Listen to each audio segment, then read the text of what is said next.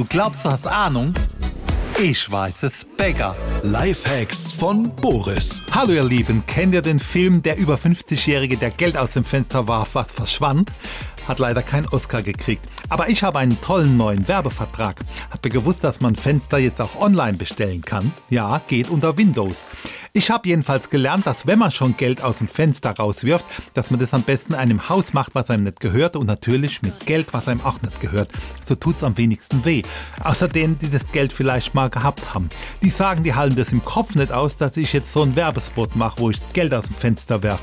Hey, die armen Leute haben einfach den Kopf nicht frei. Das kann man lernen. Macht euch leer, dann tut auch nichts weh. Wie heißt das schön in diesem Bibelbuch? Selig sind die geistig Armen, denn ihnen ist das Himmelreich. Reich ist geil, auch im Himmel. Ehrlich gesagt, ich würde mir ja wieder Geld leihen, aber jetzt, wo gerade so viele aus der Kirche ausgetreten sind, gibt es einfach zu wenig Gläubiger.